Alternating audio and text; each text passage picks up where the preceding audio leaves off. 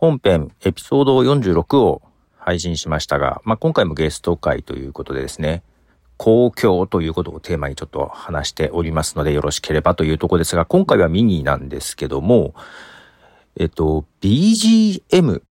昔はですね、このマイカップオブティーも BGM をつけたりしてたんですけども、えー、なくしていってる方向です。今はね、今わざと、うんと、オープニングのジングルの前に少しフリーで話して、で、そっから、えー、ジングルを入れてってやってますが、前はね、えー、最初にジングルから入ったんですよ。最初にジングルから入ったんだけど、最近最初喋りから入ってるんですね。で、えー、そっからジングルが入り、えー、そっからね、オープニングトークみたいな感じで、だからよくわかんない。ジングル前に、えー、導入のトーク。その後にオープニングトークが来るって感じね。で、そのオープニングトークのところは BGM を入れてるんですよ。で、そこで曲を一回流して、その後はずっと BGM なしでやってるんですね。で、昔はずっとね、BGM 入れてたんですけど、最近さ、特に、ポッドキャストをよく聞く人はさ、倍速にしたりするじゃない？倍速って別に2倍、3倍とかじゃなくてもさ、1.2倍とか、1.3倍とか、えー、ね。皆さんどんぐらいやってます？まあ私は1倍でやってたんですけど、ずっと。最近はちょっと耳が追いつかなくって。まあ1.2ぐらいかな、だいたい。1.1、2、3ぐらいで聞いたりすることが多いです。で、この BGM がね、この倍速の、なんかね、タイミングによって、耳障りになるときがたまにあるんですよね。なんて言うんだろうな。全然気になんないときと、あ、なんか邪魔だなって思う。で、リスナーさんがどのタイミング、どの倍速倍率で聞くかってさ、わからないじゃないですか。2倍ならいいんだけど、1.5倍だとちょっと聞きづらいとかね。なんかそういうのもあって、まあ BGM はできるだけ入れるなら小さく。で、まあもうむしろ入れない方がいいかなっていうのが最近です。まあだからシーズン3になってから結構そんな感じかな。まあオープニングはちょっと入れるけど、まあメインのテーマになった時にはもうなくすっていうようなことをしてますね。で、ただ他の番組もなくす方向が多くはなってきてるんです。まあアンカーで配信してるミュージックトークで配信してるね、サウンドトラックも最初はずっとあの、アンカーの中でね、用意されてる BGM とかを使ったりしてましたが、もう今なしにしてますね。まあそれはね、まあ、アンカー、まあ Spotify か。Spotify の音源を YouTube にアップするときに BGM いいんだろうか問題も あって、まあそれまでなくしてるっていう部分もあるけど、まあフリーのものっていうか、自分で購入したものも使わないようにしてるのは、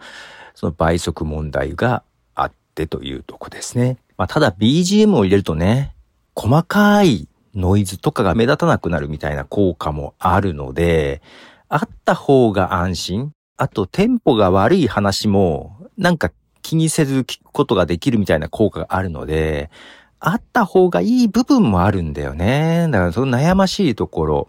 けどまあ最近はもうなんだろうな、聞く人の環境がわかんないからなくす方向なんですが、昔えー、と言ってもコロナの時なんで2020年から21年に半年ぐらいだけやってたですね、瞑想ラジオってやつがあって、私と早川洋平さんっていう人と二人で喋ってるやつがあって、あれはね、クラブハウスだったかなとかで流してたような気がする。あ、クラブハウスと YouTube かななんか1時間ぐらい、各週で喋ってたんですけども、で、それを久々に聞いたんですね、今日ね。うん。そしたらあの、まあ、そこの BGM が自分好きだったんですよ。まあ、自分で選んどきながら。ジングルと BGM。あれが好きで。だからね、番組半年ぐらいで終わったんだけど、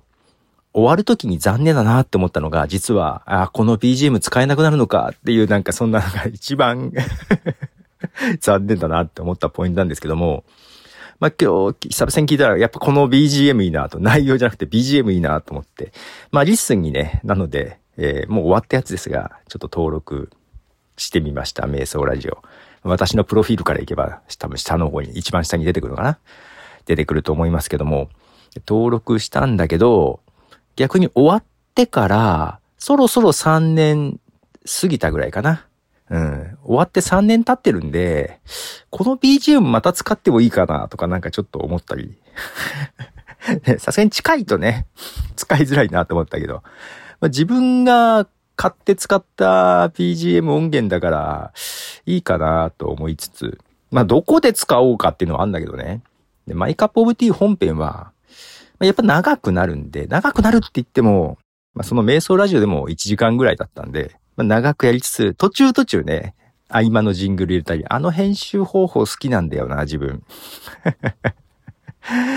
どうだろう。マイカップオブティー、やけど今から突然ジングルつけるのはあれだな。違和感あるよな。